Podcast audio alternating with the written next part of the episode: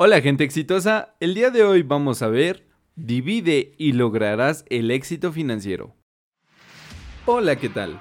Bienvenidos a Exitosamente, el podcast en donde pondremos a tu alcance consejos, experiencias, herramientas y mucha más información que no te han dado en la escuela para alcanzar el éxito en tu vida.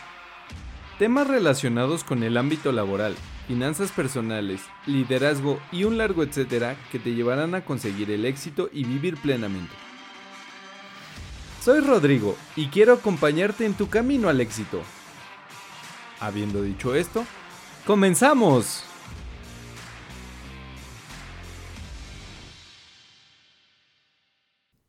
¿Qué tal gente exitosa? Pues el día de hoy vamos a ver, divide y lograrás el éxito financiero.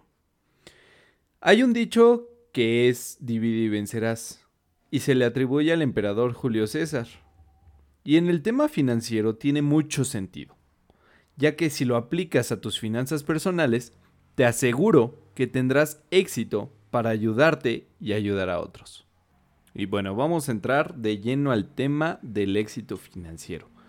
Lo primero que te voy a decir es que independientemente de que tú seas un empleado, emprendedor, empresario o inversionista, esta regla de dividir tu dinero aplica al 100% para tener unas finanzas saludables y consiste en una metodología de cuatro pasos que llamaremos Codireac. Y bueno, de esta metodología de cuatro pasos, el primer paso es conocer.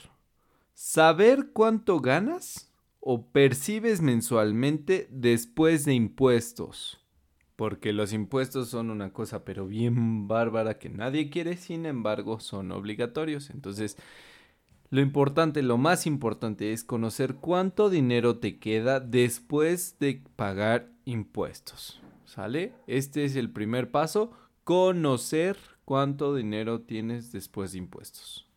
Y bueno, vamos a hacer un, caso práctico. Eh, vamos a tomar el salario promedio que obtiene alguien en México. Ojo, vamos a estar hablando en pesos mexicanos, ustedes los pueden e, extrapolar a dólares o a la moneda que, que ustedes manejen, sin embargo lo vamos a hablar en pesos mexicanos. El salario promedio que obtiene una persona es de 12 mil pesos. Vamos a suponer que estos 12 mil pesos son después de impuestos, ¿va? Bueno, pues después de conocer que tenemos 12 mil pesos, al mes, vamos a hacer el paso 2 y para esto me gustaría que tomaran papel y lápiz y lo hagamos juntos. El segundo paso es dividir. Recordemos la metodología se llama Codireac y es conocer. El segundo paso es dividir el dinero en cuanto llegue. Esto puede ser de dos maneras. Si te gusta el efectivo, puede ser en sobres o cajitas. Si eres más tecnológico y puedes hacerlo, te recomiendo que lo hagas con cuentas bancarias o instrumentos financieros que te ayuden directamente a dividir tu dinero. Y aquí es en donde vamos a utilizar el papel y el lápiz. Bueno, pues el dinero se va a dividir en seis cajas en seis rubros. El primero es la manutención que lo podemos ver como casa, vestido, sustento y servicios que nosotros necesitemos. Y para esa caja o para ese apartado financiero, vamos a tomar el 50% de lo que percibes después de impuestos. Que en este caso sería de 6 mil pesos. Recordemos que estábamos usando el salario promedio en México de 12 mil pesos. Entonces para la manutención se van a ir 6 mil pesos. Esto incluye renta. Esto incluye si estás comprando una casa. Esto incluye la comida. Esto también incluye servicios y demás cosas necesarias para vivir. O por ejemplo, colegiaturas en caso de que estés pagando una colegiatura de los hijos. O también puede haber ropa si de verdad lo necesitas. Por ejemplo, en la ropa necesaria es la ropa interior o pantalones para ir a trabajar o camisas o blusas si es que no tienes y necesitas para ir a trabajar. Y si tienes una cuenta de banco en donde te depositan tu nómina y eres de los digitales, te recomiendo que la dejes en esa misma cuenta. Si te gusta el efectivo, entonces sácalo del banco y guárdalo en un lugar seguro. Sin embargo, yo te recomiendo ampliamente que te digitalices y trates de hacer todo vía tarjetas, vía bancas electrónicas.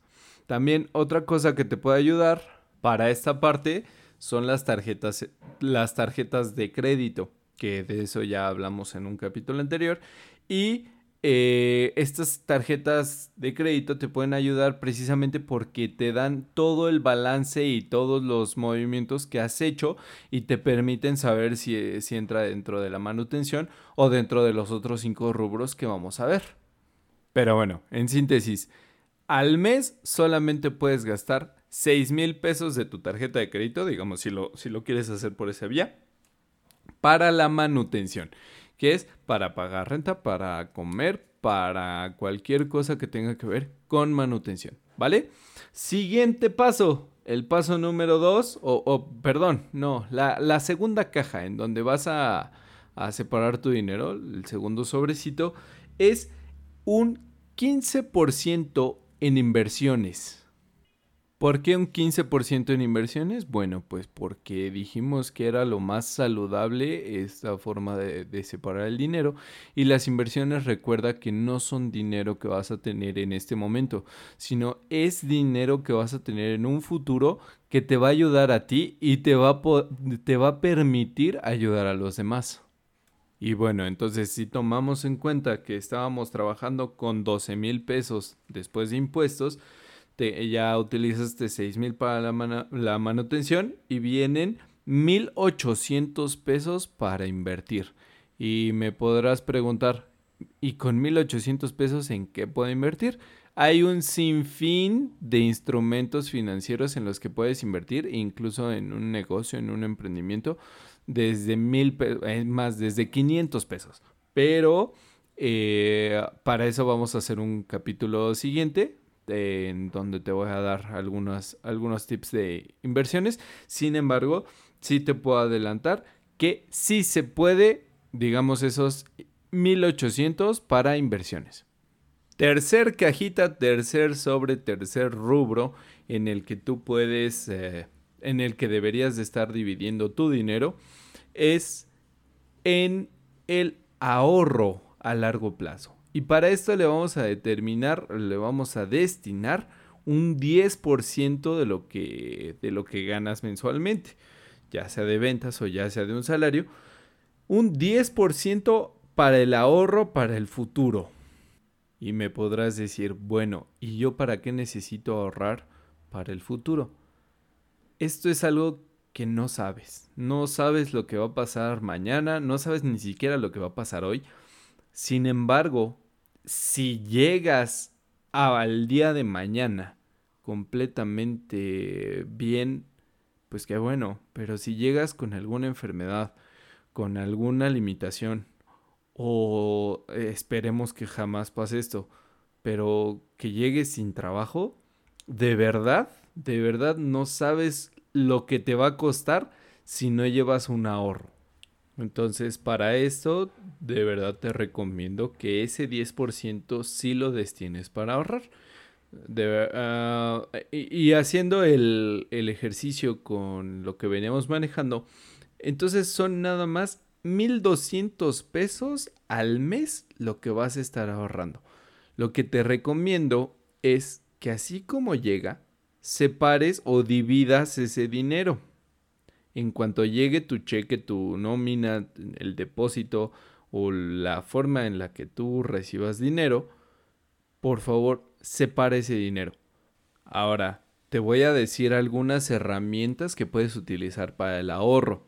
Y estas incluso muchas pueden ser pagos domiciliados, vuelvo otra vez a las tarjetas de crédito, y te olvidas de estar pagando, de estar ahorrando, y simplemente va a ser un cobro que te van a hacer las instituciones financieras, pero en lugar de que sea por una mercancía, va a ser para tu ahorro, para tu beneficio. Primer forma de ahorro para el futuro, muy futuro, es en tu Afore. ese dinero que te, que te va a dar una pensión cuando seas mayor. Eh, dependiendo en qué ley estés, si es antes del 97, te tocan eh, un promedio del salario que hayas tenido los últimos 5 años antes de retirarte. Si eres eh, ley después del 97, entonces te toca básicamente lo que hayas ahorrado. Entonces créeme que si no ahorraste nada voluntario en tu Afore, te va a tocar una pensión más o menos de 4 mil a 7 mil pesos mensuales. Y si no me crees, te invito a que busques en Google calculadora para el retiro. Te va a aparecer una que dice calculadora IMSS, que es parte de la CONSAR y hagas un ejercicio con tus números reales y veas cuánto dinero te van a estar dando al mes si no ahorras voluntariamente. Y si no te gusta la cantidad que ves en ese ejercicio, te recomiendo ampliamente que empieces a ahorrar.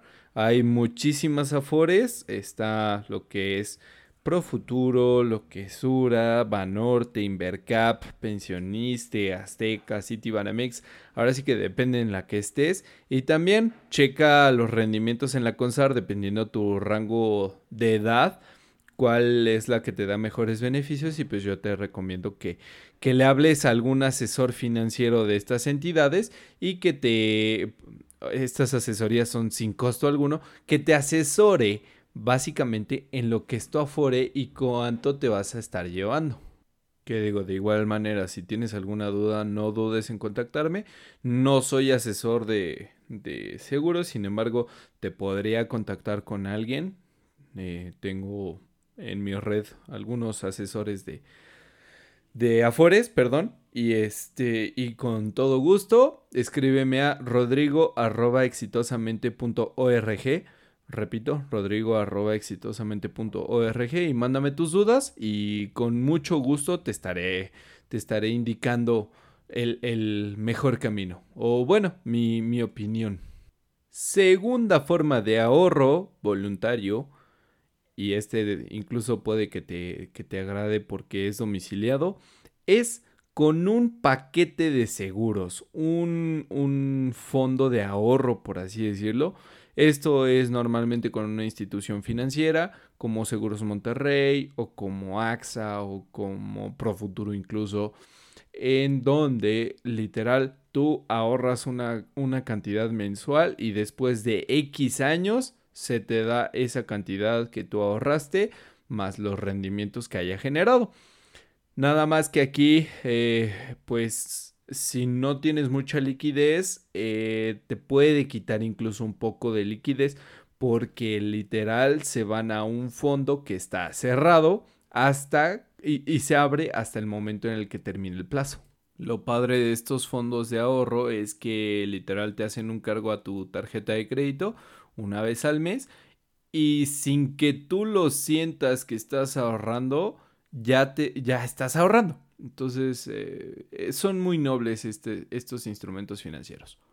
Y perdóname, se me olvidó hablarte de una peculiaridad del ahorro en tu Afore, el ahorro voluntario, si lo dejas a un buen número de años o lo dejas incluso para el retiro, puede ser incluso deducible de impuestos, lo cual eh, quiere decir que te van a regresar algo de dinero del impuesto sobre la renta que te. que te.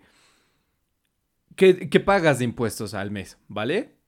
Tercer instrumento de ahorro, pues es directamente con el banco. Con el banco en el que recibes tu nómina, con el banco en el que tienes tus tarjetas, si eres empresario o emprendedor, con el banco directamente en donde tienes tu, tu cuenta. Y este, básicamente es poner el dinero a plazo. Existe plazos de 30, 60, 90 días. Ahora sí que eh, verifica cuál es el que te da más rendimientos y también si necesitas liquidez en un momento dado, o sea, necesitas tener flujo de efectivo, eh, pues no lo vas a poder sacar en ese plazo, ¿no? Es lo mismo que, que en el pasado, sin embargo, este va a 30, 60 y 90 días. Cuarto, cuarta forma de ahorro, nada recomendable por cierto, es debajo del colchón, porque ahí tu dinero literal no, no genera nada, no hace nada e incluso se devalúa. Cada, cada día se devalúa un poco más y en un año ese efectivo que tú tengas debajo del colchón eh, va a perder cerca del 4 o 5% de su valor. O sea, esto quiere decir que lo que compras hoy con 100 pesos, en un año vas a, vas a tener que comprarlo con 105 pesos, ¿no? Esta devaluación se debe a lo que le llaman la inflación y es del 4 o 5% anual. Vale, entonces recapitulando, nosotros estábamos trabajando con el salario promedio en México, que son 12 mil pesos. Vamos a poner lo que ya son después de impuestos. Entonces debes de tener hasta ahorita dividido tu dinero en 6 mil pesos o el 50% para la manutención, 1.800 pesos o 15% para inversiones y 1.200 pesos o el 10% para ahorro. Y ahora sí, pasamos al cuarto, a la cuarta cajita, al cuarto sobre, el cuarto rubro en el que tú debes de separar tu dinero. Y es en la educación. Y para eso le vamos a poner el 10% o también 1.200 pesos con el mismo ejercicio. ¿Y por qué en la educación? Básicamente porque nunca, nunca dejas de aprender. Siempre tienes que aprender algo nuevo para ser el más fregón en tu trabajo, para ser el mejor empresario, para ser el mejor emprendedor, para ser el mejor inversionista, siempre tienes que seguir cultivándote. Entonces, este 10% se debe de ir para tu educación. Instrumentos en los que puedes invertir en educación, por ejemplo, libros, por ejemplo, cursos, eh, aprender otros idiomas, una maestría, un doctorado, una licenciatura, eh, un posgrado, algún cualquier cosa que represente un reto intelectual y pasar del punto A al punto B en cuestión de conocimientos. Ahora, por ejemplo, si lo que quieres es estudiar una maestría, mm, vamos a poner el ejercicio de que quieres estudiar una maestría, sabemos que con estos 1.200 pesos no lo vas a lograr porque los, las cuotas son un poquito más altas, más elevadas, sin embargo, lo que puedes hacer, y aquí es en donde vienen las distintas eh, bancas o las distintas aplicaciones de mm, financieras, es separa el dinero y ahórralo en vía de mientras. Digamos que tú recibes tu nómina en el banco A. Bueno, pues vas a abrir una cuenta con esos 1.200 pesos en el banco B y cada mes le vas a estar transfiriendo. Recuerda que se pueden hacer transferencias SPAY que no te representan absolutamente ningún costo. Y cada mes, cuando te llegue tu nómina, le vas a estar transfiriendo esos 1.200 pesos al banco B. Y ya cuando tengas ahorrado digamos, los primeros tres eh, semestres o cuatrimestres de la maestría, entonces ya puedes, este, puedes sacar el, dinero de ese, de ese, banco, ¿no? Es lo que te recomiendo, es eh, lo más sano. Igual, si te gusta el efectivo, pues entonces guárdalo en una cajita. Sin embargo, si tienes que tener bien separadas esas cajas y también muy seguras y vamos con el quinto rubro en el que vas a separar o dividir tu dinero y es en aquellos gustos. ¿Por qué? Porque tampoco se trata de vivir una, vida completamente este, ostracizado de, la civilización o, o, siendo un mártir. También se trata de darnos unos gustos, ¿no? Entonces, para estos gustos, puede ser un viaje, puede ser incluso el Netflix, que, lo considero un gustito, o YouTube o Amazon Prime, esos gustos puedes destinar el 10%, que, es, que son, con el ejercicio que veníamos platicando, son 1.200 pesos. Entonces vas a separar esos 1.200 pesos y los vas a poner en otra cuenta. Y aquí me puedes decir, bueno, ¿y, ¿y, dónde entra, por ejemplo, un reloj o unos cosméticos que, que vi que me gustaron? Pues estos también son gustos. Entonces todo entra en estos gustos que precisamente no son esenciales para la vida, sin embargo, hacen que te sientas mucho mejor. Y si tus gustos ascienden a bastantes ceros o son gustos bastante caros, lo que te recomiendo es que tengas otra cuenta, digamos ahora en el banco C, y le estés transfiriendo fondos a esa cuenta C o a ese banco C mensualmente hasta que tengas para comprarte ese gustito. Digamos que te quieres ir de viaje a Europa. Bueno, entonces primero pregunta cuáles son los precios de Europa, cuál es el, el precio del vuelo y empieza a ahorrar esos 1200 pesos en el banco C para que así puedas ahorrar para eso, para ese viaje, ¿no? Y también si, si estás eh, proyectando que esos gustos te van a tomar algo de tiempo, lo que te puedo recomendar es que en ese mismo banco C tú los pongas a plazo. ¿Para qué? Para que igual te generen rendimientos y si tú, digamos, metiste 2.400 pesos o, bueno, vamos a hacerlo por un año. ¿no? Estábamos hablando que son 1.200 pesos al mes, entonces estamos hablando que son, esto equivale a que ahorraste 14.400 pesos. Si los pones a plazo, esto seguramente se te van a hacer 15.000 pesos, ponle, por los, por los intereses, por los rendimientos que te da el banco. Entonces ya es un poquito más de dinero del que tú metiste inicialmente y te va a costar mucho menos llegar a ese viaje, a ese gusto, a ese lujo que tú te quieres dar. Recuerda que en esta cuenta de los gustos viene lo que es Netflix, vienen eh, accesorios como por ejemplo relojes, pulseras, collares, aretes, etc. Vienen Amazon Prime, viene YouTube, viene Spotify, vienen servicios extra. El Internet lo puedes considerar dentro de la manutención, sin embargo los otros servicios que son más para diversión, eh, sí te recomiendo que lo pongas en esto de gustos y lo tengas bien claro para que tú puedas dividir tu dinero.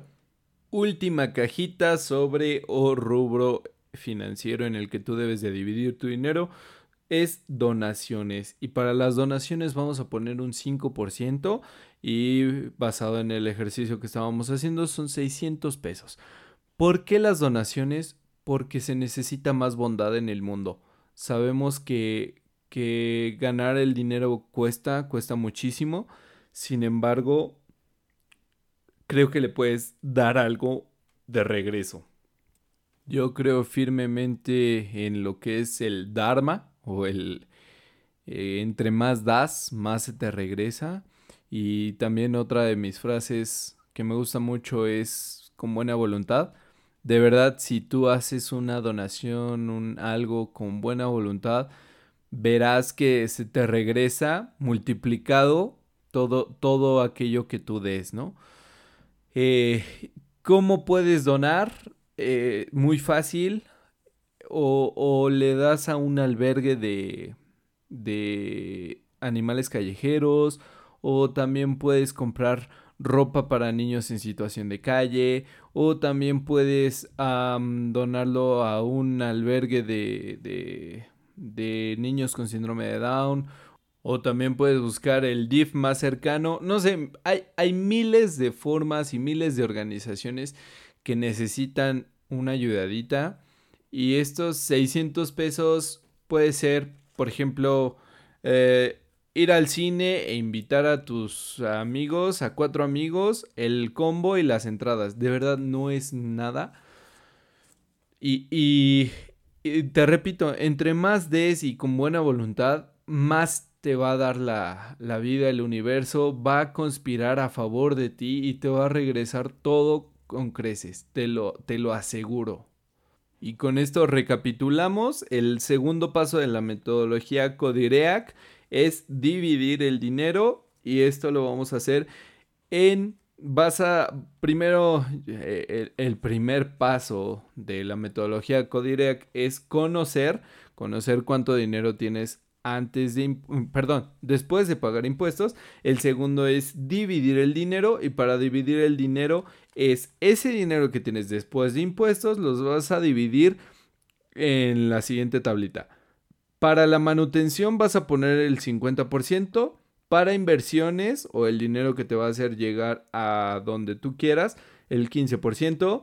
Para el ahorro es el 10%. Recuerda que este, este dinero te va a servir muchísimo en un futuro.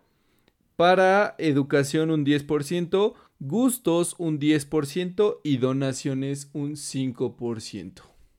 Con esto avanzamos al tercer paso de la metodología Codireac, que es reducir gastos innecesarios. Esto, ¿cómo lo haces? Bueno, pues si ya, ya tienes fijo cuánto dinero puedes estar determinando o puedes estar destinando para cada cosa, entonces lo que sigue es eliminar o reducir esos gastos innecesarios digamos que estás pagando una suscripción al cine VIP que te cuesta 150 pesos mensuales y ahorita con lo del coronavirus no se puede. No, no, no se puede estar asistiendo al cine tan, tan abiertamente. Entonces, pues yo te recomendaría que la dejes de, de pagar. O digamos, tienes eh, un internet excesivamente alto en megabytes y nada más tienes una computadora y un teléfono, la verdad es que no veo no veo tan necesario que tengas ese paquete super ultra mega wow de internet cuando puedes tener uno más económico y que te dé lo que realmente necesitas. Y para reducir los gastos innecesarios, primero tienes que conocer todos tus gastos.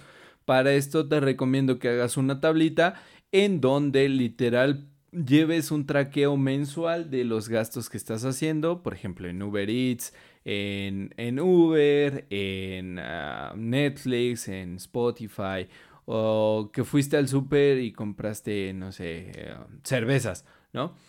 Y, o, también el súper, literal, la, lista del súper, que compras lechuga y que compras este manzanas y bla, bla, bla, bla, bla lo pones en esa, en esa lista, en ese Excel, en ese archivo y llevas un control de tus gastos mensuales.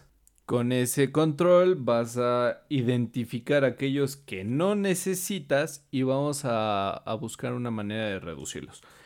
Si quieres ayuda en crear este, este archivo, con mucho gusto yo te lo puedo, te puedo obsequiar un archivo que es el, que yo llevo para mis finanzas personales y este lo puedes solicitar en exitosamente.org. Eh, ahí está la página. Eh, y justamente le vas a dar en, donde dice contacto, mándame un mensaje pidiéndome la tablita para para los gastos personales o, para el traqueo mensual de gastos y con mucho gusto te la comparto. Repito, esta información la puedes sacar de o la puedes bajar de exitosamente.org diagonal contacto. Ahí me mandas un mensaje, me, me pides la tablita para los para el traqueo mensual de, gastos personales y con mucho gusto te la envío. Y con esto llegamos al cuarto y último paso de la metodología Codireac para tus finanzas personales que es AC, actuar congruentemente. ¿Por qué actuar congruentemente? Bueno, pues porque básicamente esto es de constancia, esto es de que tú quieras mejorar en tus finanzas personales y esto solamente depende de la constancia con la que lo hagas si tú cada mes vas a estar dividiendo tu salario, tus ventas, tu ingreso en estos seis rubros y lo vas a estar llevando bien, eh, de una manera rigurosa, entonces vas a llegar al éxito y esto significa actuar congruentemente. Te repito, no se vale que un mes lo haces y un mes no, o, peor aún, un mes lo haces y cinco meses no, y, ya se te vinieron eh, muchas deudas y bastantes cosas a, la mesa, y no se vale que dejes a un lado tu salud y tus finanzas personales. Y con esto prácticamente terminamos la metodología Codirac para lograr el éxito financiero o en tus finanzas personales. Y hacemos una, una recapitulación. Es conocer cuánto ganas antes de impuestos, dividir el dinero en seis rubros principales que son manutención, inversiones, ahorro, educación, gustos y donaciones. Después es reducir gastos innecesarios y por último actuar congruentemente. Espero que esta información te haya servido de mucho. Si te quedas con alguna duda o con algo que quieras que te clarifique, por favor escríbeme a rodrigo.exitosamente.org o también entra en exitosamente.org diagonal contacto y escríbeme lo que necesitas que te, que te ayude con mucho gusto lo haré. Entonces recuerda que el éxito lo vas a conseguir en el camino, es disfrutar el camino y con unas finanzas saludables te aseguro que vas a disfrutar el camino y vas a tener éxito. Eh, sin nada más, yo me despido, espero que, de verdad esta información te sea útil y recuerda, hazlo con buena voluntad y llegarás muy lejos. Mi nombre es Rodrigo y nos vemos en la próxima. Hasta luego.